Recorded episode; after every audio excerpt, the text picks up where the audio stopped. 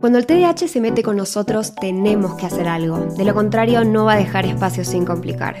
Si te dijeron o crees que tu problema es convivir con el TDAH, sumate a nuestros podcasts. Si bien no hay recetas milagrosas, sí podemos hablar de una vida mejor. Bienvenidos a un episodio más de Espacio TDAH. Hola, Ma, ¿cómo estás? Yo muy feliz, Lu, muy bien, muy bien. No puedo creer que estemos acá otra vez.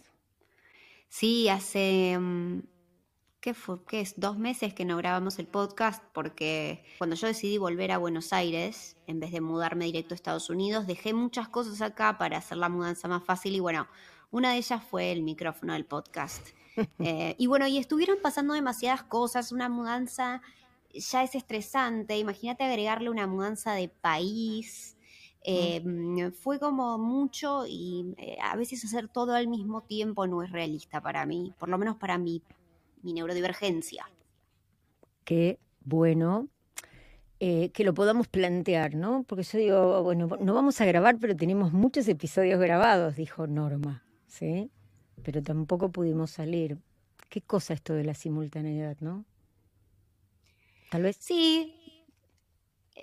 A ver, eh, muchos episodios grabados, pero también a la vez muchos problemas técnicos, después audios que no funcionaban bien, pero a la vez también es, es esto que vos traes la palabra simultaneidad, de, de verdad tener el espacio, la capacidad mental para alojar tantas tareas en simultáneo. Mm. Entonces, ¿qué te parece si hoy tocamos el tema simultaneidad? ¿Sí? ¿Te parece que podemos?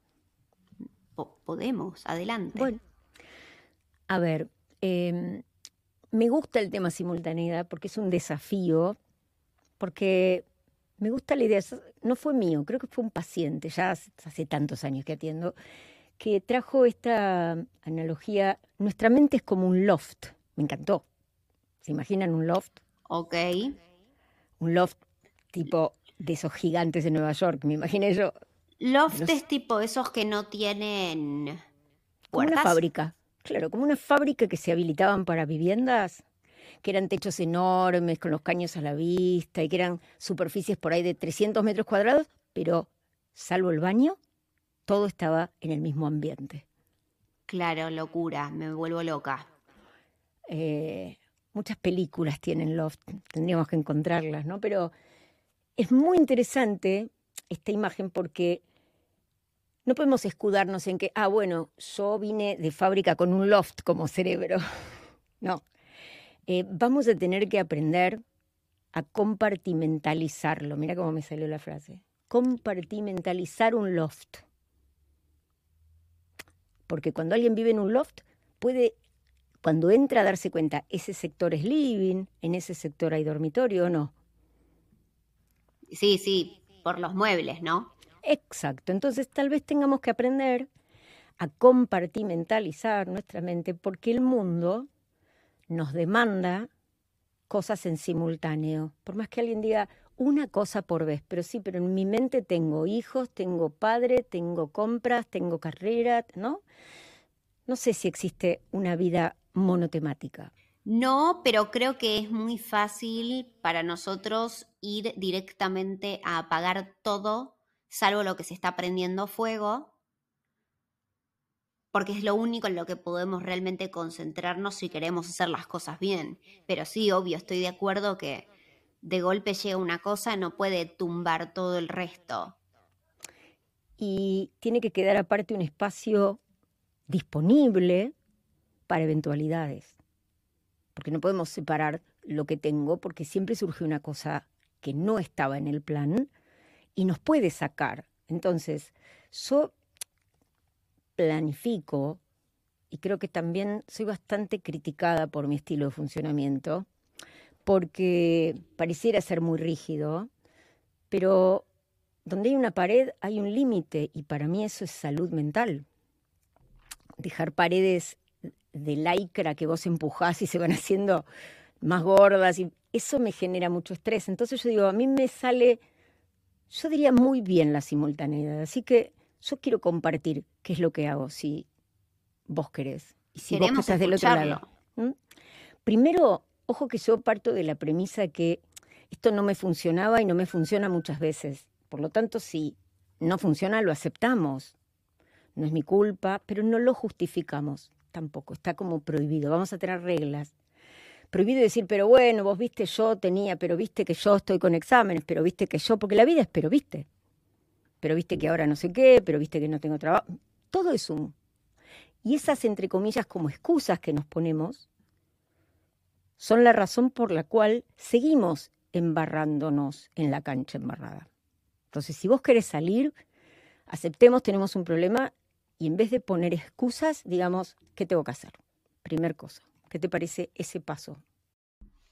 Sí, sí, totalmente. Creo que está bueno identificar qué es lo que está pasando para poder buscar esa solución. Em, creo que también si no estás pudiendo hacer algo en lo que encontrás o definís tu primer paso, está bueno avisar que no vas a poder hacer algo. O sea, lo que sea que no estás pudiendo hacer, decir, che, para, eh, esto no va a suceder. No estoy pudiendo, déjame reorganizarme y, y te digo cuándo lo voy a hacer. Me parece fundamental lo que decís porque vivimos en una sociedad donde todo esto nos pasa a medida que vamos creciendo y tomando nuevos lugares y estos pasos los tenemos comprometidos con otros. Entonces, si yo estoy saliendo tarde y llegando tarde y te dije que te pasaba a buscar, más vale que te avise y te dé la opción de elegir si querés tomarte un tren o un Uber y te vas. Pero es muy importante esto, no la excusa. Yo creo que el problema central que tenemos es cuando explicamos por qué no pudimos. No, no expliques porque no importa, son todas explicaciones, pero entonces tenemos que barajar y dar de nuevo no tomo cosas si no la podemos eh, deslizar, hacerla con, con buena flow, me sale, con flow, ¿sí? Entonces, vamos a poner ejemplos de simultaneidad, ¿crees? De hecho, estaba por pedirte, ok, bajemos lo de lo abstracto para entender más. Bueno, simultaneidad significa, vamos a, a mi ejemplo, como yo digo, Tener hijos y tener una carrera implicaba cosas de la carrera, cosas de los hijos, ¿sí? Que se me cayeron un montón en mi época, ¿sí? O sea, como renovar las vacunas, vos sabés que eso sí. Eh, hay que hacer un montón de cosas con cada niño, que hay que seguir un seguimiento, hay que llevar una cosa. Entonces, de por sí, si soltamos y abrimos la mano y no lo hacemos, el problema no está, pero nos genera un problema posterior. Pero imaginemos que es esto, me tengo que levantar, no tengo gente que me ayude en mi casa todo lo que es la casa va a generar diariamente un montón de tareas, diarias. La comida, la ropa, la limpieza. Yo puedo no limpiar, no lavar, dejar todos los platos en la, la pileta. Puedo no barrer y decir a todo el mundo, ay, no te estreses vos, que sos tan estresada, viví más floja. ¿Sí? Pero entras a la casa y es estresante ese entorno. ¿Estamos de acuerdo? O sea que mínimamente vos definirás qué grado de orden querés, pero cuando te vas a poner medias y las medias están sucias, es difícil, ¿no? ¿Podemos definir eso? Sí, me da bronca. Está bueno que registres tu emoción. Pero eh, también puedes elegir no hacerlo. Entonces mandas tu ropa a lavar y la recibís lavada y planchada. Tenés una persona que todos los días está en tu casa lavando tu taza. Ahora tendrás que tener el ingreso necesario para pagar todo eso. Si lo tenés, cosa que a mí me parecería bueno que aprendamos todos a hacer todo, pero también es una solución para algunos. Sumándole a eso, vamos a tener un montón de trámites y las personas con TDAH detestamos los trámites, ¿o no? A mí me encantan, ¿eh? A mí me encantan los trámites. Bueno, yo creo que vos sos bastante eh, neurodiversa, entonces... Capaz es porque tengo TOC y me gustan los formularios con cajitas delimitadas. Claro, eso, eso va bien por ahí. Pero entonces, ¿qué pasa? Esa casa tiene impuestos que pagar, eh, claves de una aplicación de la seguridad que hay que actualizar. A ver, el input de información, que es la cantidad de información que hoy se nos agrega a diario, es muchísima más que antes.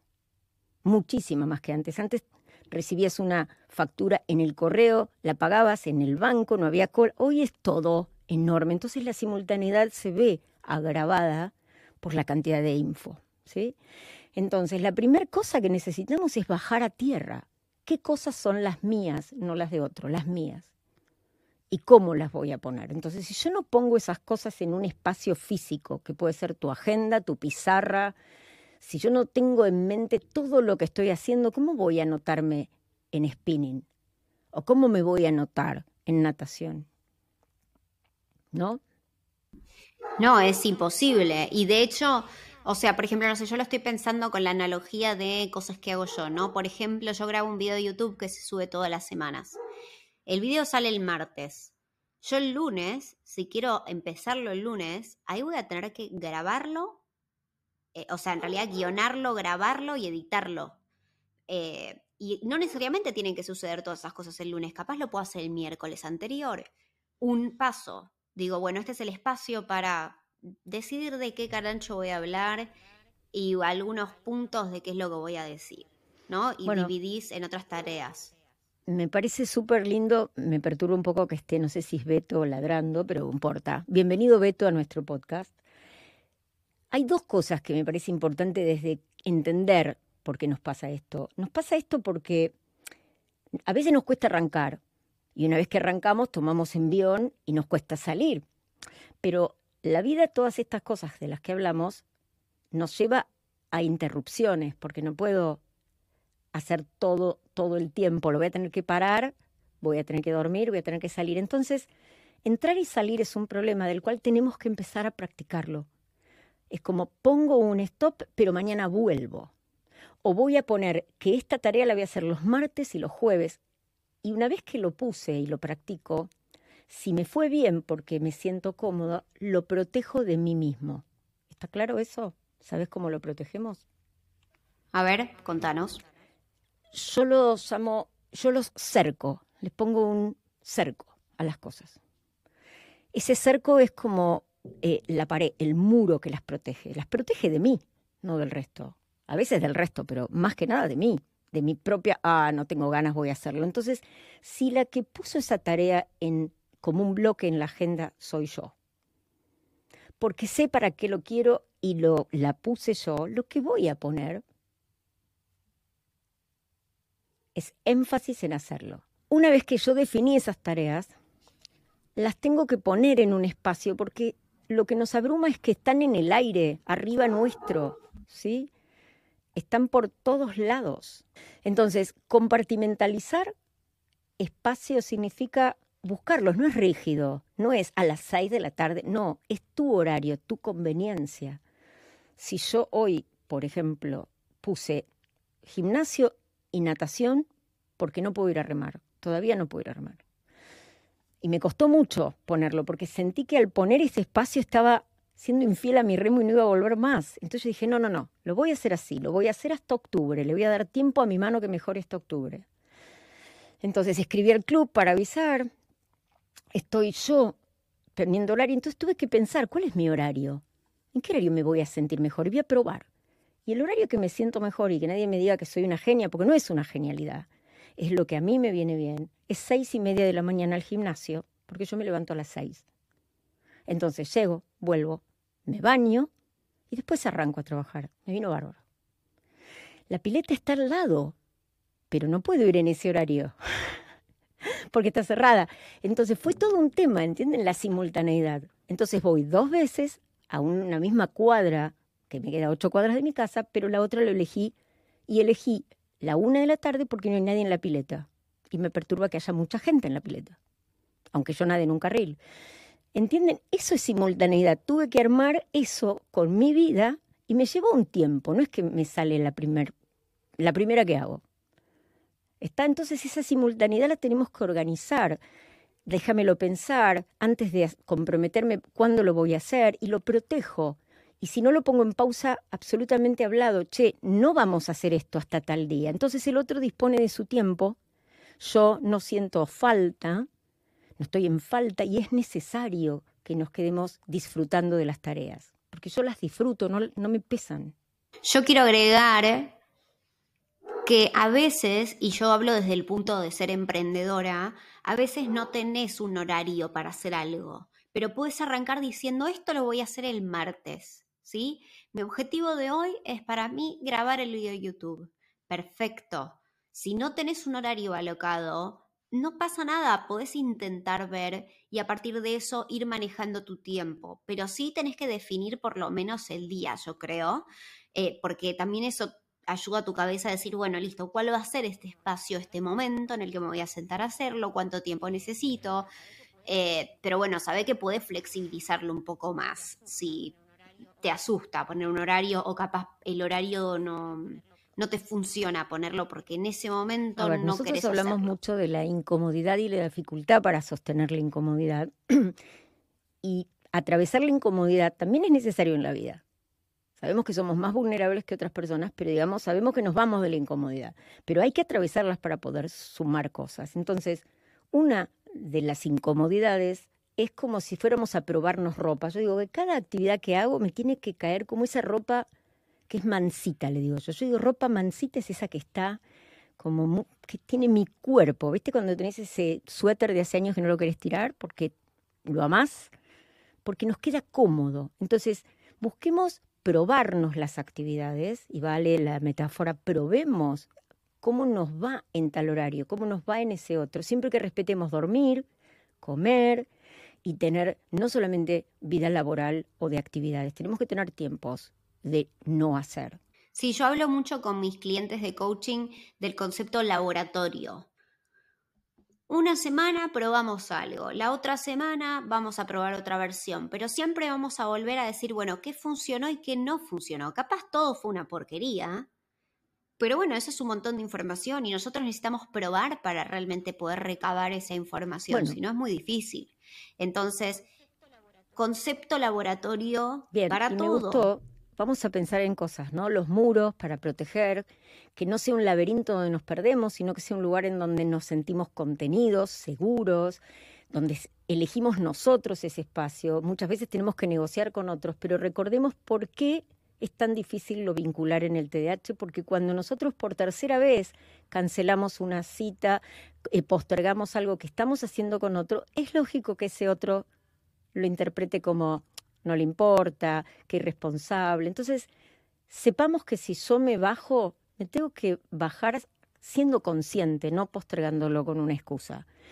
Es importante caminar la agenda. ¿Te acuerdas que hablamos de eso, Lu? Caminemos la agenda.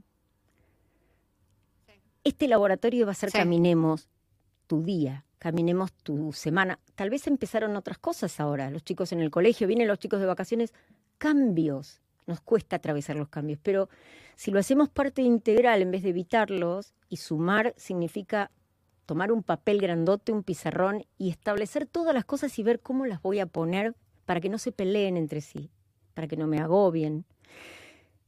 Y eso es disfrute, sentir que atravesamos un día con disfrute. Esa es la propuesta. No sé si querés agregar algo a la simultaneidad del día de hoy. No, para mí está muy bien. Me interesaría saber qué te pasa a vos escuchando esto, que, cómo lo vivís, si te identificás con esto de a veces tener muchas cosas al mismo tiempo y sentir que no puedes hacer ninguna. Eh, a mí la verdad es que me pasa, me, me pasa. Así que bueno, nada, esperemos que el podcast regrese mm, de manera muy, muy agendada todos los miércoles eh, poniendo en práctica todas estas cosas que estamos hablando ahora.